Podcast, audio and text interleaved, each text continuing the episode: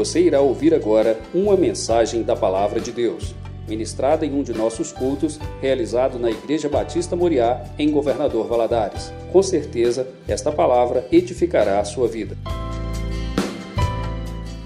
E a nossa Bíblia no livro de 1 Tessalonicenses.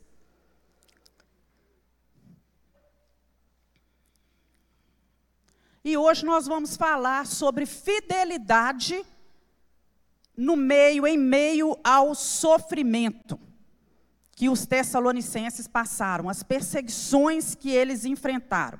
E eu convido você a abrir sua Bíblia, nós estamos indo de pouco em pouco, caminhando todos os dias nos capítulos. E hoje nós estamos aí no capítulo 2, versículo 13 até o versículo 16. Abre sua Bíblia e acompanhe a leitura para que vós conduzi, para que vos conduzisseis dignamente para com Deus, que vos chama para o seu reino e glória. Pelo que também damos sem cessar graças a Deus, pois havendo recebido de nós a palavra da pregação de homens, não, peraí, pois havendo recebido de nós a palavra da pregação de Deus, a recebestes, não como palavra de homens, mas, segundo é, na verdade, como palavra de Deus, a qual também opera em vós os que crestes. Porque vós, irmãos, haveis sido feitos imitadores das igrejas de Deus que na Judéia estão em Cristo Jesus. Porquanto também padeceste de vossos próprios concidadãos o mesmo que os judeus lhes fizeram a eles os quais também mataram o Senhor Jesus e os seus próprios profetas e nos têm perseguido e não agradam a Deus e são contrários a todos os homens e nos impedem de pregar aos gentios as palavras de salvação, a fim de encherem sempre a medida de seus pecados, mas a ira de Deus caiu sobre eles até o fim. Que Deus abençoe e fale ao nosso coração nesta manhã. Nós vimos aqui no início da carta de Tessalonicenses que ela é marcada por oração. Paulo intercede, faz uma oração de gratidão a Deus pela vida dos Tessalonicenses. Havia motivos que levavam Paulo a agradecer a Deus pela vida desses irmãos. E aqui é citado para a gente no versículo 13, que era a operosidade da fé, que eles tinham uma fé que produzia resultados.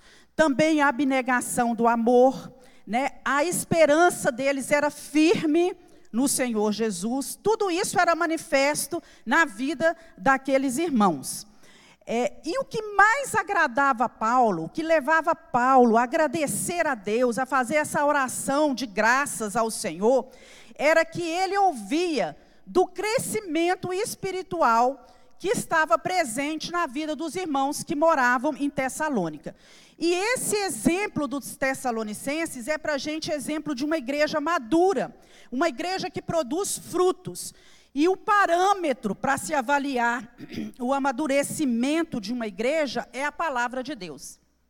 Nós podemos, como vocês viram aqui, nós podemos fazer muitos eventos, muitos é, encontros, muitas reuniões. Isso tudo é muito importante.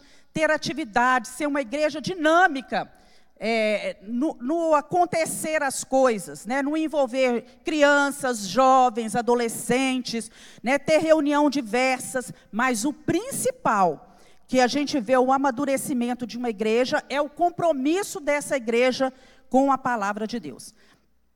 E nós sabemos, meus irmãos, que tanto o pastor como aqueles que são líderes na igreja, eles participam da vida do rebanho.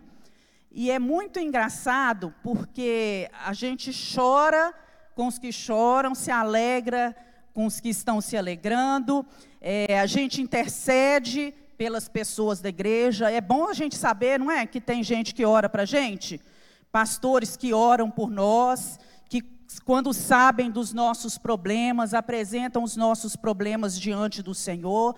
Pastor celebra nascimento, celebra formatura, faz casamento, mas também vai para onde?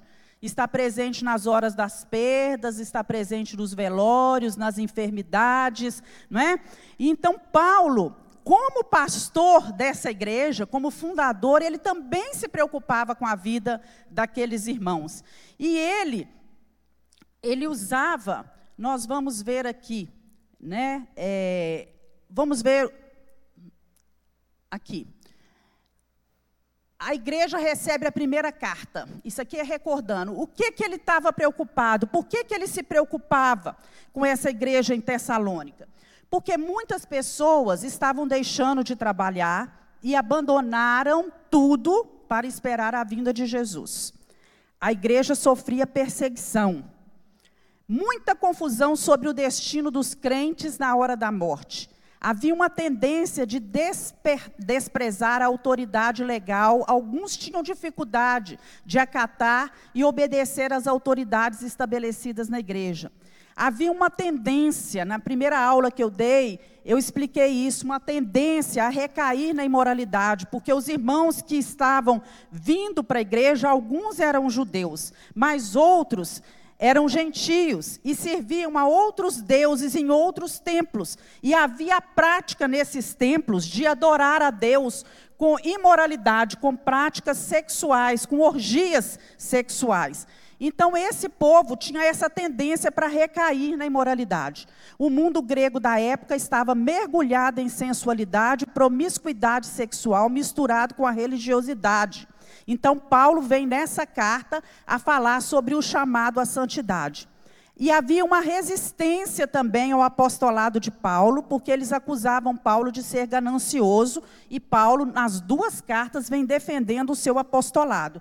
E também havia sinais de divisão na igreja. Então, os temas relevantes de Tessalonicenses são esses: né? fidelidade, harmonia dentro da igreja, pureza, santidade, a volta de Cristo, precisa ser firme nas doutrinas que estão sendo pregadas, que vocês creem, não é? Evangelismo, a rebelião, como que será no final dos tempos? Tudo isso, essa carta tão pequena que Paulo escreve e depois escreve de novo, vai trazer para a gente esses ensinamentos. E o ensinamento hoje é sobre fidelidade no meio da perseguição, do sofrimento que aquelas pessoas estavam passando. Então, Paulo deixa algumas lições, ele começa nesse texto, primeiro deixando lição para aqueles que são líderes. Por exemplo, o relacionamento de uma liderança.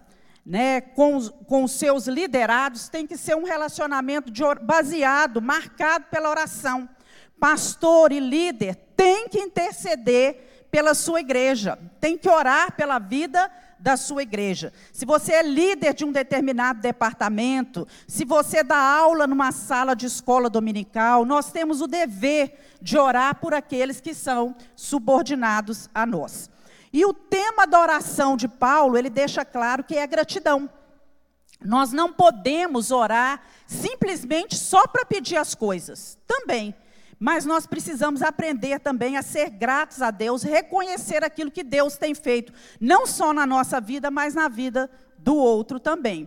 E Paulo, ele não percebe os irmãos ali da Tessalônica como mantenedores, como possíveis mantenedores, mas como pessoas que mereciam atenção e mereciam que ele se voltasse para ele como um verdadeiro pastor que cuidava realmente deles. Então, nós lemos aí, né, no, nesse, nesse, nesse texto, no, no capítulo 2, no versículo 11, ele fala assim: vocês sabem que nós tratamos cada um de vocês como um pai trata seus filhos, exortando, consolando, dando testemunho para que vocês vivam de maneira digna de Deus que os chamou para o seu reino e para a sua glória. Então, Paulo não queria ser pesado para esses irmãos. E ele sabia, ele tinha ouvido, quando ele saiu de lá, ele saiu de Tessalônica por causa da perseguição. E aqueles irmãos continuaram lá sofrendo a perseguição. E, e isso porque eles tinham conhecido Jesus, tinham mudado de vida, é, alguns saíram do judaísmo, outros saíram da imoralidade, da adoração a ídolos né, e estavam com a sua vida transformada, o que incomodava e muito a vida daqueles que eram os líderes da sinagoga. Então, Deus disponibilizou para mim para você né, os cristãos, recursos para que nos ajude, esses recursos tragam para a gente um auxílio né, nos momentos de sofrimento, aflição e perseguição na sua vida. Glória a Deus por isso, né, meus irmãos? Porque todo o ensinamento que nós precisamos está onde? Na palavra de Deus. Então, Paulo vem ensinar para a gente como é que vocês vão passar pelos momentos de sofrimento, de perseguição, de angústia, de aflição que são próprios do ser humano, são coisas dessa terra, são coisas que estão presentes nesse mundo. E o primeiro ensinamento que ele traz para nós é que nós devemos ter uma relação adequada com a palavra de Deus. Todo cristão né, precisa aprender a se relacionar bem com a palavra de Deus. E aqueles que são pregadores, que sobem no púlpito, que são líderes, que falam para qualquer grupo, eles precisam oferecer para aqueles que são os crentes ou os visitantes que estão dentro da igreja, né, também eles, a segurança de que a palavra que está sendo pregada dentro da igreja, que está sendo dita, né, principalmente no mundo de hoje, irmãos, em que os púlpitos estão repletos de quê? De pregações de autoajuda, de prosperidade, de pensamento político, até é, de discurso político, não é? E, e até mesmo de pensamentos positivos. Então, nós precisamos, como líderes, como pastores, pregar a palavra genuína, verdadeira, aquilo que Deus tem deixado aqui. Mas também, por outro lado, o povo que está ouvindo precisa também estar preparado, ser um povo apegado a essa palavra, um povo que tem sede e que tem fome de Deus. Então, feliz é a igreja, feliz é o povo que percebe que no lugar onde ele congrega há uma exposição bíblica que é fiel às doutrinas de Cristo, não é?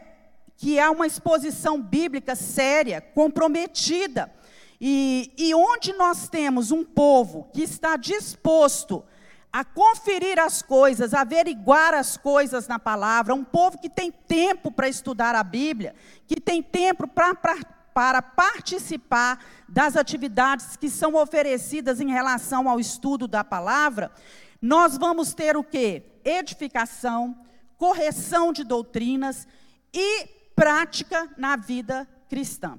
Então, se a palavra na nossa igreja, ou em qualquer lugar que a gente vá, ou quando a gente liga a televisão e vai escutar alguma coisa, quando você liga o rádio, não é uma palavra que vem de Deus, não está de acordo com o que está escrito na palavra de Deus, nós devemos fechar os nossos ouvidos.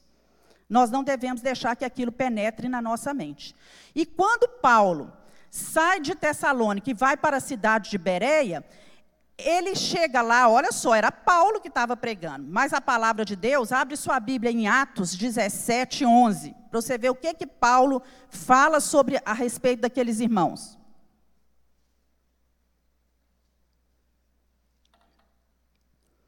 Os bereanos eram mais nobres dos que os tessalonicenses, porquanto receberam a mensagem com vívido interesse e dedicaram-se ao estudo diário das Escrituras, com o propósito de avaliar se tudo correspondia à verdade.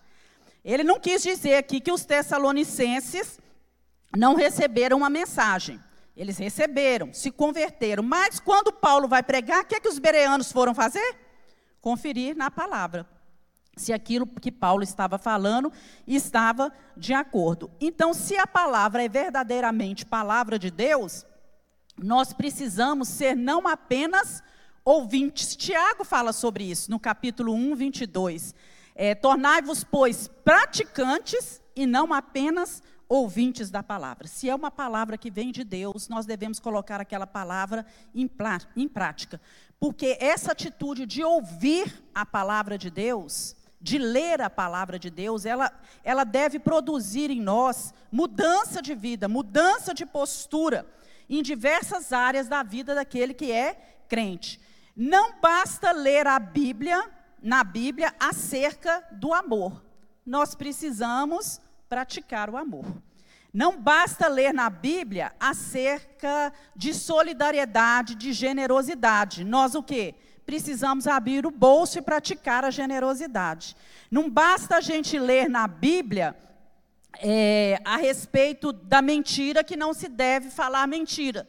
Nós devemos colocar isso em prática falando somente a verdade. E o mesmo se aplica a inúmeros mandamentos que o Senhor Jesus deixou para nós relacionados ao senhorio de Cristo na nossa vida, relacionado aos nossos compromissos com a evangelização, nosso compromisso com missões, é, no exercício dos dons espirituais, né, da demonstração dos frutos do Espírito Santo na nossa vida. Tudo isso tem que ser lido, aprendido, recebido e colocado em prática.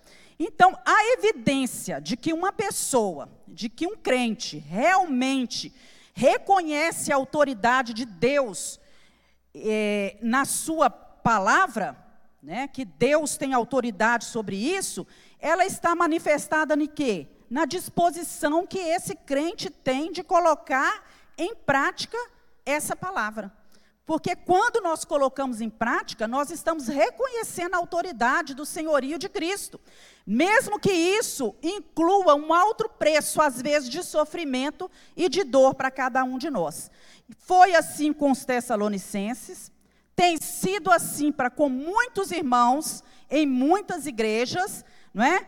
E nós precisamos pedir a Deus que nos ajude a aprender isso e colocar isso em prática. Então, Paulo vem destacando para a gente aqui que essas pessoas, elas apreciaram a palavra, elas se apropriaram da palavra, tomaram a palavra para si e elas aplicaram a palavra na sua vida, gerando mudanças e transformações na sua vida. Nós não precisamos viver correndo em busca de novidades, porque tudo que Deus queria falar com a gente está revelado na sua palavra. Então nós precisamos aprender a buscar aqui nessa palavra o alimento rico, nutritivo, que é a palavra de Deus, os conselhos, as regras, né, aquilo que o Senhor deixou para nos ensinar. Se assim fizermos, nós vamos crescer na graça e no conhecimento de Cristo Jesus.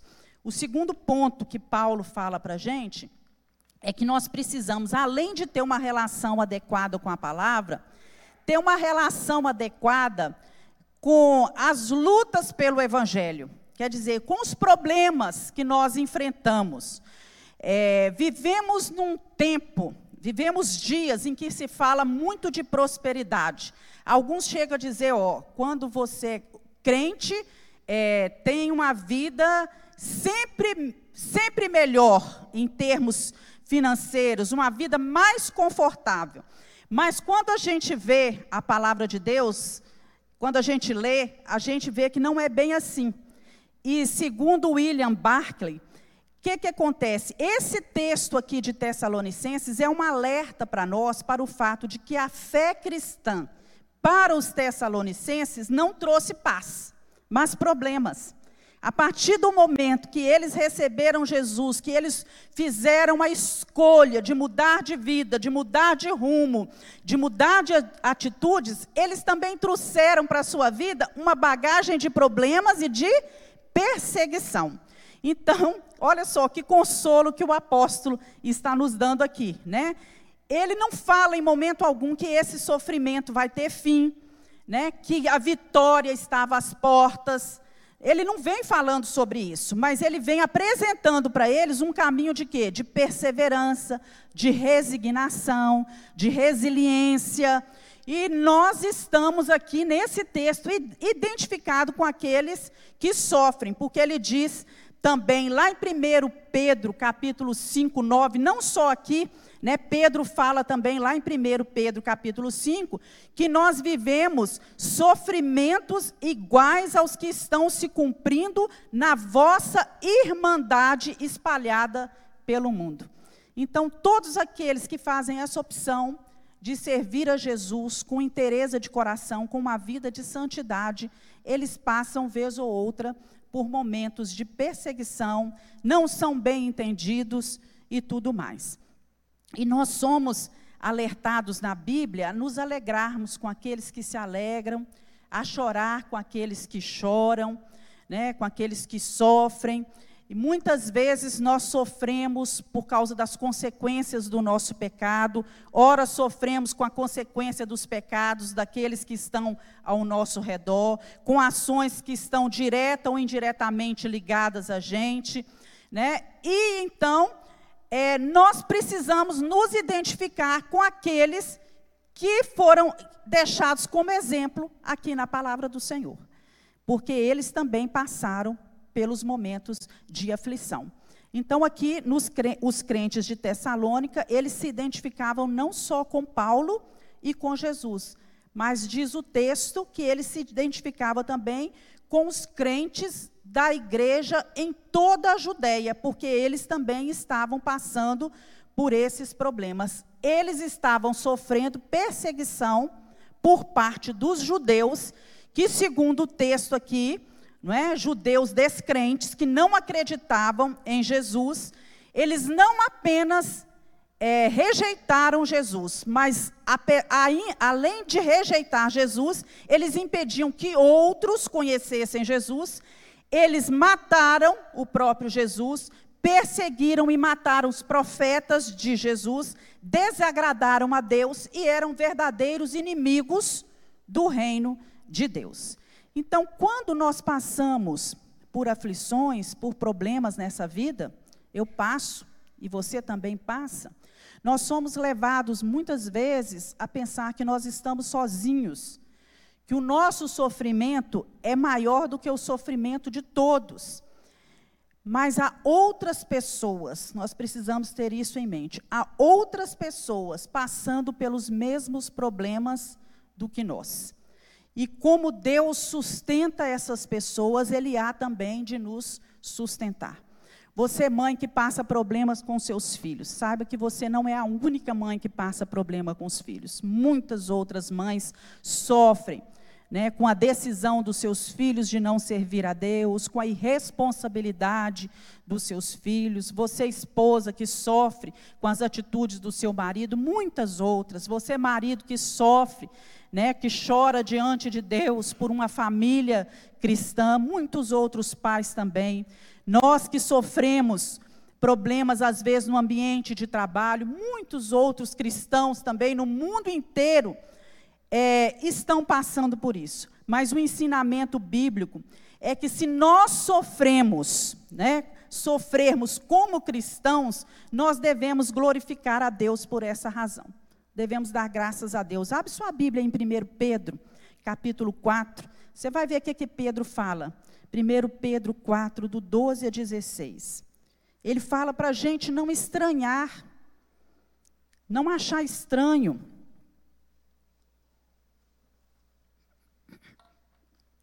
Ele diz assim: Amados, não estranheis a ardente prova que vem sobre vós para vos tentar, como se coisa estranha vos acontecesse. Mas alegrai-vos no fato de serdes participantes das aflições de Cristo, para que também na revelação da sua glória vos regozijeis e alegreis.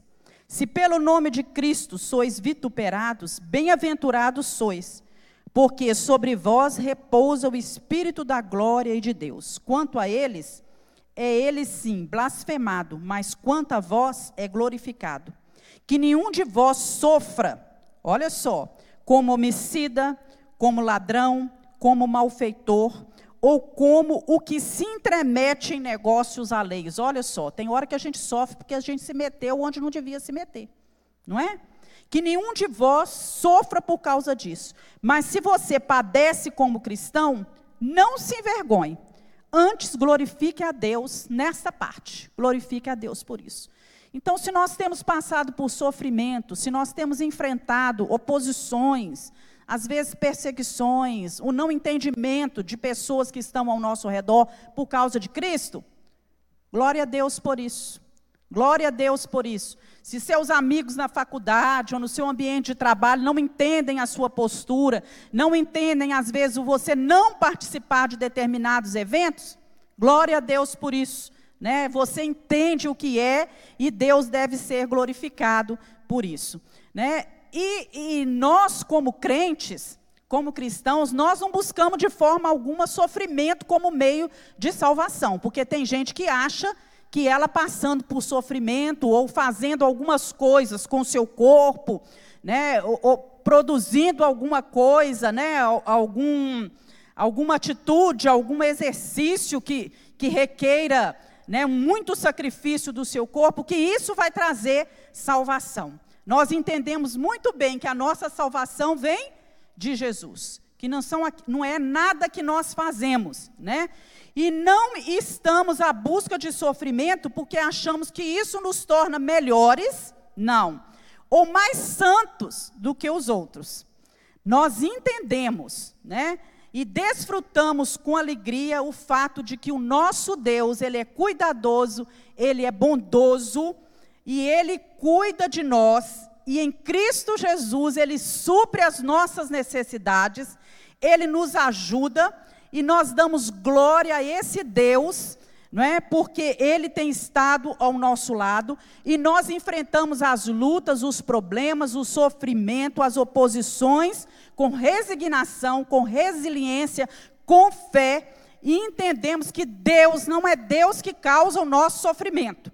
E, mas nós confiamos em Deus o tempo todo para nos ajudar, para nos fortalecer, para nos ajudar a superar as lutas de um modo saudável e correto, de forma tal que as pessoas ao nosso redor olhem para nós e vejam, né, um sofrimento de uma doença numa família. Puxa vida, fulano está passando por isso, mas está glorificando a Deus, continua sendo fiel a Deus, continua exaltando o nome de Deus. Né? Nos momentos de luta, de aflição, nós mostramos ao mundo onde está depositada a nossa confiança e onde está a nossa, a nossa fé. A nossa vitória está no Senhor Jesus Cristo. E essa habilidade que os tessalonicenses, que Paulo fala para os tessalonicenses que eles deviam ter aí no enfrentar batalhas e lutas, era sinal de maturidade. Porque aquele crente que é maduro, ele enfrenta as coisas confiando no Senhor.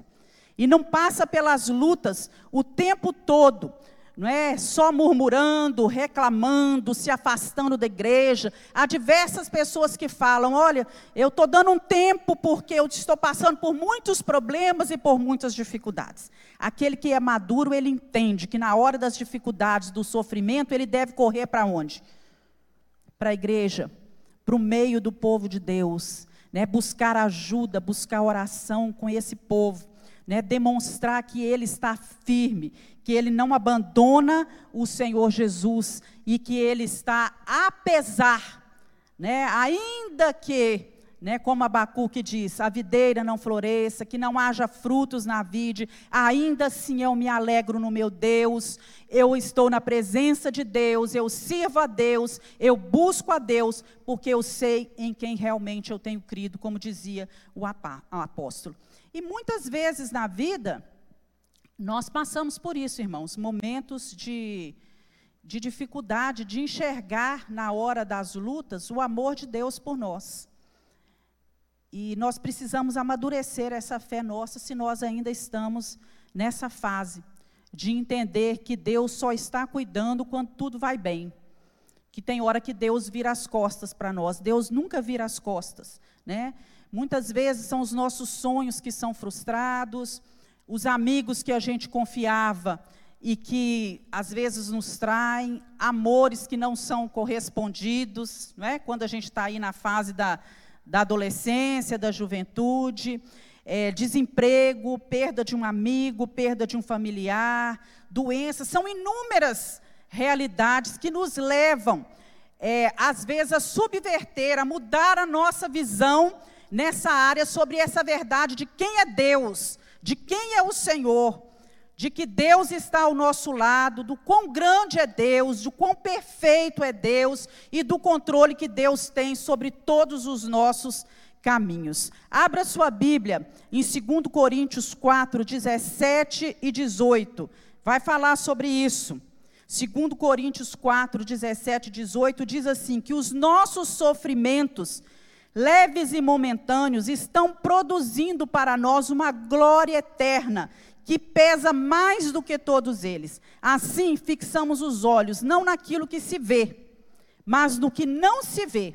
Pois o que se vê é transitório, mas o que se não vê é eterno. Os nossos olhos estão fixos no Senhor, não naquilo, nas circunstâncias que estamos aqui.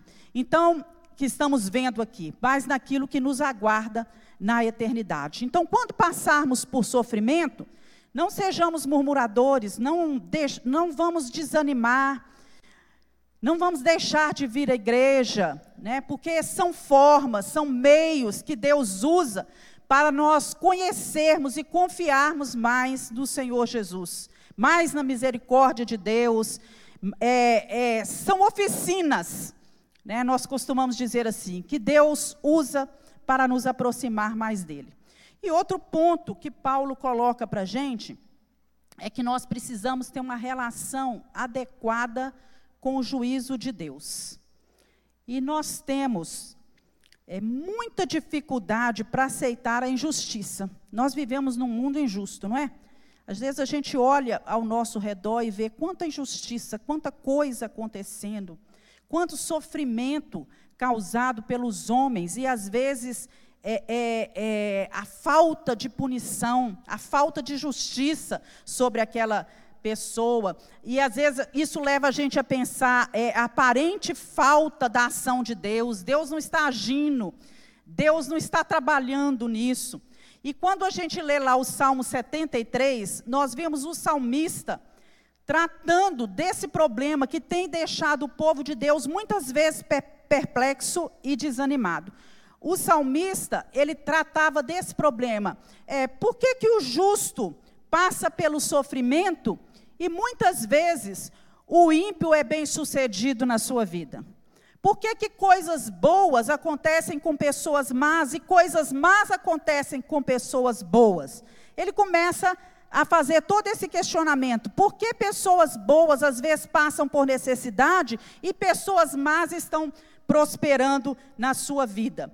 E ele admite, né, quem escreveu esse Salmo 73 foi Asaf, é um daqueles que estava na frente da igreja, cantando, dirigindo, ministrando louvor, e ele admite que os pés dele quase escorregaram, que ele quase abandonou a fé, que ele entrou em crise. Ele fala que ele entrou em crise quando ele começou a comparar a qualidade de vida que muitos ímpios tinham e que muitos justos tinham. Então ele deixa claro que ele não compreendia, naquele momento da sua vida, o procedimento de Deus, a conduta de Deus em relação a essas coisas que ele estava vendo acontecer no mundo ao seu redor. E ele chega a falar assim: olha, eu vivo uma vida piedosa, eu, eu lavo minhas mãos na justiça, na inocência, eu evito o pecado, eu vou à igreja, eu passo tempo em oração. Quando eu cometo algum pecado, eu peço perdão a Deus, eu volto atrás, eu conserto a minha vida. Eu procuro viver uma vida que agrada a Deus. E a conclusão que ele chega, né, em determinado momento da sua vida, é que essa vida de santidade, ela não, ela não compensava. Porque de contínuo em contínuo, a cada manhã ele era afligido, ele era castigado, ele sofria com os problemas que estavam ao seu redor. E com isso, o que, é que foi acontecendo com o salmista? Ele foi se tornando uma pessoa amargurada, uma pessoa que olhava para a sua volta, olhava ao seu redor e não conseguia entender as coisas, e isso produzia uma certa revolta no seu coração. Mas diz o Salmo 73 que em determinado momento, quando ele entra na casa de Deus, na presença do Senhor, ele percebe que Deus é bom, que Deus é sempre bom, que Deus não muda a despeito de todas as tribulações, de todo o sofrimento e injustiças. E é essa conclusão a que nós devemos chegar também. Que apesar de em muitos momentos nós sofrermos, nós termos que abrir mão de diversas coisas, nós passarmos por perseguições, por aflições, nós não entendermos o que está acontecendo ao nosso lado, Deus é bom para com seu povo. Deus é sempre bom para aqueles que têm o seu coração limpo e que buscam o Senhor. Não importa o que aconteça, Deus é sempre bom. Você pode dizer isso? Não importa o que aconteça, Deus é sempre bom. E ele entende que não há limites para o poder de Deus. Não há limite para os atributos de Deus. E qualquer que seja a explicação para tudo que está acontecendo nesse mundo, não é que Deus seja incapaz ou que Deus virou as costas, mas nós sabemos que nós temos um Deus que é absoluto, um Deus que é perfeito, um Deus que é soberano, que é eterno e que controla todas as coisas, um Deus que é reto, um Deus que é justo, não é? E ele descobriu no final lá do salmo, que os ímpios acabam, eles passam, e que o ganho dos ímpios é só aqui nessa terra, mas que o justo ele vai permanecer para todo sempre, porque a nossa vida não se resume apenas nesse tempo aqui nessa terra. Nós temos uma vida eterna para herdar do outro lado. E ele chega até mesmo a dizer: Todavia, eu estou sempre contigo. Tu és aquele que segura na minha mão direita. Tu és aquele que segura na mão direita. Deus é bom e Deus te segura pela sua mão. E ele também fala aos Tessalonicenses sobre essa dificuldade de enfrentar as lutas, confiando de que Deus está segurando nas mãos deles, de que Deus está presente com eles. Então, nós estamos, meus irmãos, sobre o cuidado de Deus. Nós estamos sobre o cuidado de um Deus que vê todas as coisas, de um Deus que julga todas as coisas. O nosso Deus é um Deus vivo, amém? Ele não é um Deus morto, ele é um Deus que contempla tudo. E no tempo certo, da maneira certa, Deus vai agir. E na medida que alguém causa sofrimento às pessoas, este alguém desagrada a Deus. E Deus vai julgar essa pessoa, vai julgar todas essas questões, porque há justiça em Deus. Então, essa ideia de que a medida dos pecados vai se completando até que Deus resolva agir e que Deus resolva julgar o pecador, isso é encontrado aqui na Bíblia. Que nós devemos ficar tranquilos, que Deus está vendo todas as coisas e que no tempo dele ele vai agir e ele vai julgar. Vocês se lembram lá quando Belsazar chama Daniel para interpretar, não é, aquilo que ele tinha sonhado e tudo, e, e, e Daniel fala com ele: olha, você foi pesado na balança e foi achado em falso. Quer dizer, o julgamento de Deus sobre as injustiças, aquilo que Belsazar praticava, viria sobre a vida dele. E lá no Salmo 37, tanto o 37 como o 73, nós vemos, é, é, é, é um tratado, digamos assim, sobre essa questão do sofrimento. Deus deixando bem claro para nós que no final, aquele que é injusto não vai ficar impune, e que aquele que é servo do Senhor, ele vai herdar bens maiores, coisas melhores. E a Bíblia, aqui nesse texto que nós lemos, termina dizendo que a justiça de Deus viria sobre os judeus que estavam ali. Aqui no final, no versículo 16, eles falam ele fala assim, né? 1 Tessalonicenses 2. Nos impedem, até isso, olha, os judeus faziam, nos impedem de pregar a palavra aos gentios, as palavras de salvação, a fim de encherem sempre a medida de seus pecados. Mas a ira de Deus caiu sobre eles até o fim. Então ele deixa claro que a ira de Deus viria, já tinha caído sobre os judeus e definitivamente Deus iria cobrar deles aquilo que eles estavam fazendo. E no comentário de, de Marshall, ele levanta a pergunta de que evento seria esse em que a ira de Deus já tinha caído aqui, que levou Paulo a ver a ira de Deus sobre a vida dos judeus.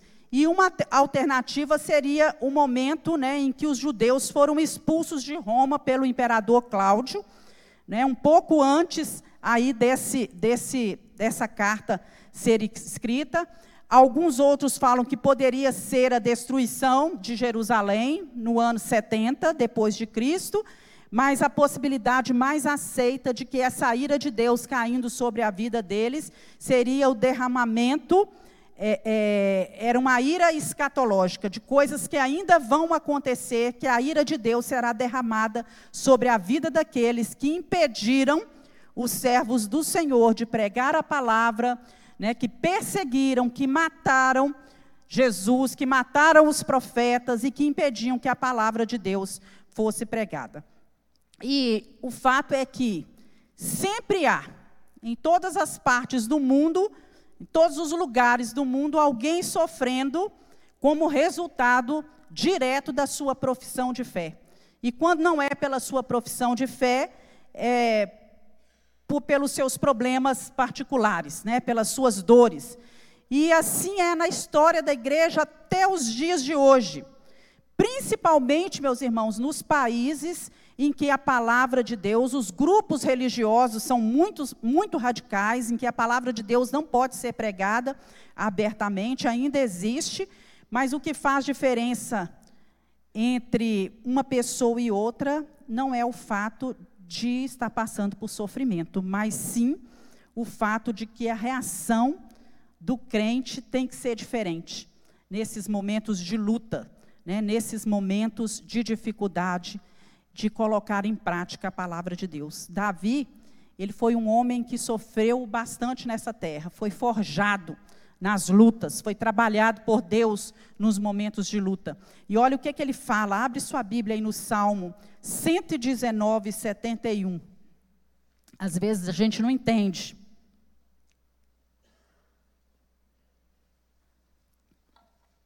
Mas Davi conseguiu entender isso, porque ele diz assim no Salmo 119, 71. Foi-me bom ter passado pelo sofrimento para que aprendesse os teus decretos. Vamos ler?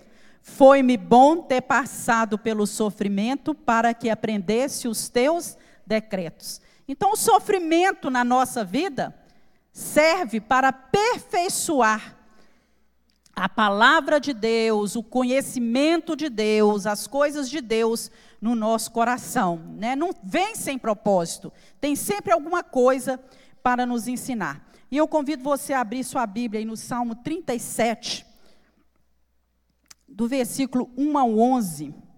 Vou pedir o pessoal que coloque aqui no telão, nós vamos ler juntos, toda a igreja. Nós vamos encerrar aí o nosso estudo lendo Salmo 37, versículo 1 até versículo 11. Nós vamos ler numa versão só. Vamos lá, irmãos? Vamos ler juntos? Não te indignes por causa dos malfeitores, nem tenhas inveja dos que praticam a iniquidade, porque cedo serão ceifados como a erva e murcharão como a verdura. Confia no Senhor e faze o bem habitarás na terra e verdadeiramente serás alimentado. Deleita-te também no Senhor e te concederá os desejos do teu coração. Entrega o teu caminho ao Senhor, confia nele e ele o fará. E ele fará sobressair a tua justiça como a luz e o teu juízo como meio-dia. Descansa no Senhor e espera nele. Não te indignes por causa daquele que prospera em seu caminho, por causa do homem que executa astutos intentos. Deixa a ira e abandona o furor. Não te indignes de forma alguma para fazer o mal, porque os malfeitores serão desarraigados, mas aqueles que esperam no Senhor herdarão a terra. Pois ainda um pouco e o ímpio não existirá. Olharás para o seu lugar e não aparecerá. Mas os mansos herdarão a terra e se deleitarão na abundância de paz. Aleluias, louvado seja Deus. Então não devemos nos indignar. por aquilo que está acontecendo ao nosso redor, pelo fato de alguma de estarmos passando por sofrimentos e aflições e às vezes aquele que está ao nosso redor, que a gente julga, não é? Às vezes um ímpio, uma pessoa pior do que a gente, está vivendo às vezes uma vida sem problema, sem abastança. Deus é Deus justo e Deus sabe de todas as coisas. No tempo certo, Deus vai fazer aquilo que é melhor para cada um de nós, porque Deus conhece cada ser humano individualmente nessa terra. Amém? Vamos orar? Vamos nos colocar de pé. Vamos ter um momento de oração e eu gostaria que você falasse com o Senhor agora. Né? Deus, me fortalece nos momentos de aflição na minha vida. Às vezes, aflição com os filhos, aflição no casamento, aflição no trabalho, aflição na vida financeira, aflição com a minha saúde, com a saúde de alguém que eu amo. Deus nos fortalece. Em nome de Jesus, nos dá maturidade, que nós possamos ter uma relação adequada com a tua palavra, confiar no Senhor em todo o tempo, colocar em prática aquilo que o Senhor tem deixado para nós como regra que está aqui na Bíblia. Senhor, que nós possamos ter um temor tão grande a Deus, que nós possamos praticar a tua palavra com alegria, com temor no nosso coração.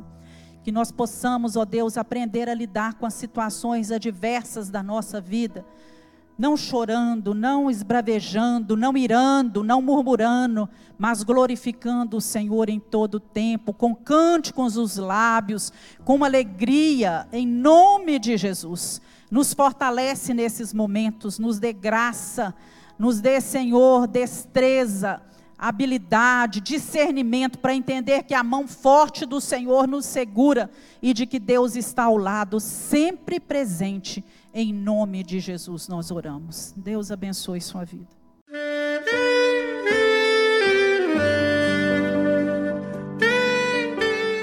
Querido amigo, Deus se interessa por você. Ele conhece as circunstâncias atuais da sua vida. Não hesite em buscá-lo. Em Jeremias 33, versículo 3, ele nos diz: Clama a mim e responder-te-ei, e anunciar-te-ei coisas grandes e ocultas que não sabes. Esperamos que a mensagem ouvida tenha falado ao seu coração e que você e sua família sejam abençoados pelo Senhor Jesus.